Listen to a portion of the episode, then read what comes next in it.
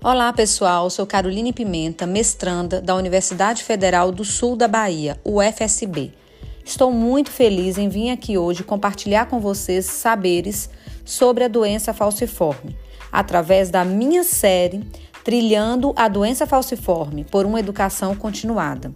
Esse projeto está sob a supervisão do meu orientador, Jean Paulo Santana, que acreditou na mudança do olhar da doença falciforme, tanto por gestores quanto profissionais de saúde e usuários SUS. Venham conosco viajar e trilhar por essa patologia, que até hoje existe um estigma muito grande e que possamos mudar o seu olhar.